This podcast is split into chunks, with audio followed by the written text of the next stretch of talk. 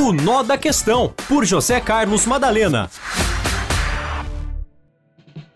Olá, amigos, um abraço, viu, a todos vocês. Estamos falando aqui da redação de Jornalismo Morada. Eu, José Carlos Madalena, chego mais uma vez com o Nó da Questão. Um abraço a todos, viu, e que tenham todas uma ótima semana, viu? Bom, no sábado nós tivemos um conflito, um confronto em frente ou de frente à arena do Palmeiras, o Allianz Parque, onde nós vimos ali uh, a polícia se confrontando com um grupo de torcedores. Inclusive, o jogo precisou ser paralisado duas ou três vezes em função uh, do gás que foi atirado contra uh, torcedores em conflito. Conflito entre torcidas, uma coisa impressionante. Agora, a realidade é uma só é, a gente percebe o conflito entre as torcidas e quando entra a polícia o conflito é, fica ainda é, mais grave. Então nós estamos realmente precisando fazer todo um trabalho no Brasil para que essas torcidas organizadas elas se conscientizem de que isso não termina bem, sabe? O que pode acontecer de positivo numa situação como essa é lamentável Vejam bem, senhores, quer dizer, o, o próprio espetáculo acaba sendo prejudicado em função de situações absurdas, viu? como essa. É lamentável, mas aconteceu no sábado lá na, no Allianz Parque e com certeza é, outros incidentes acontecerão. E como que nós devemos combater essa pouca vergonha, essa tragédia no futebol brasileiro? É lamentável. Lamentável sob todos os aspectos. Como também é profundamente lamentável o que aconteceu na semana passada, quando o Tarcísio de Freitas, o governador de São Paulo, foi convidado pelo PL a se manifestar é, numa reunião do partido. Aliás, nem do partido ele é, né? Então ele compareceu sendo simpático ao convite e acabou sendo hostilizado porque ele se mostrou favorável é, à reforma tributária. E certamente não pode ser contra, né? A gente percebe que é, pode não ser a reforma tributária que é, todos os segmentos sonhavam, porque cada segmento sonha com uma reforma tributária.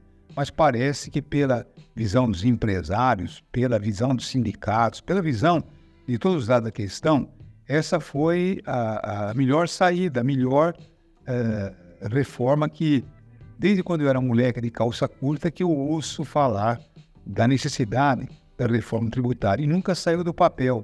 30 anos patinando e agora parece que eh, todas as classes, todas as categorias, empresarial, trabalhadores, tal, estão percebendo que as justificativas, os argumentos são bastante plausíveis. Então vamos torcer para que dê certo. Agora, o Bolsonaro, ele não era contra a reforma tributária.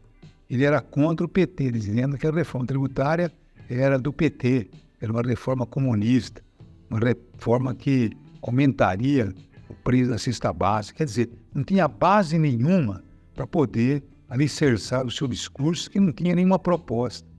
E, na verdade, ele acabou desmoralizando, humilhando o governador de São Paulo. E quando o governador de São Paulo disse: Eu não posso ficar contra essa reforma. Os empresários da Paulista, os empresários da Faria Lima, são todos eles favoráveis à reforma. Como é que eu, como governador, tenho que me postar contrário porque o ex-presidente da República quer e não tem argumento nenhum. Se pelo menos ele tivesse um argumento lógico, um argumento sólido, mas ele não tem capacidade sequer para discutir. Vocês viram o editorial do jornal Estado de São Paulo, um jornal conservador? O editorial foi demolidor. Bolsonaro não serve para nada, não serve para ser líder, não serve para ser nada, tá bom? Então é realmente alguma coisa desprezível. E a direita precisa encontrar um representante que tenha argumentos. Porque tem gente inteligente na direita.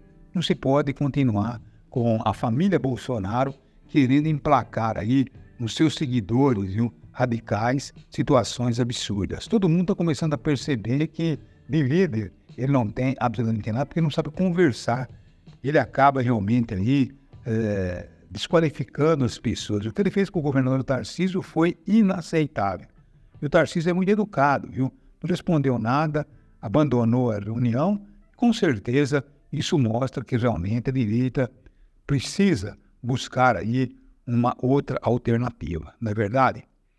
E por outro lado também, Flávio Bolsonaro, não Eduardo Bolsonaro, mais uma vez é, esbarra realmente no, na, em tudo aquilo que seria de bom senso, né? Uma coisa assim de louco. Ele simplesmente vem e diz que é, os professores, é, que são professores é, que acabam desviando os alunos, são como se fossem traficantes. O Ministério da Justiça está analisando a fala do Eduardo Bolsonaro, pode realmente responder a um novo processo, porque não tem uh, o menor cabimento. O que eles estão fazendo é tentar cravar aquele discurso de 2017, 2018, que acabou pegando aqueles que uh, são distraídos e desconhecem realmente uh, tudo aquilo que realmente é normal, aquilo que é lógico, aquilo que é de bom senso, né?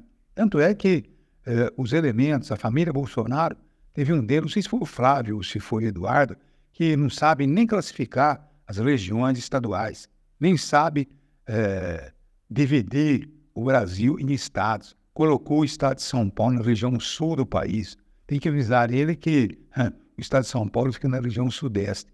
Quer dizer, são pessoas muito mal formadas, mal preparadas e que, infelizmente, ganharam protagonismo com uh, uma direita radical e começou a perceber que realmente não é esse o caminho. É isso aí, um abraço a todos e, se Deus quiser, amanhã a gente volta. Muito obrigado, viu? É o Nó da Questão. Um abraço a todos. O Nó da Questão, por José Carlos Madalena.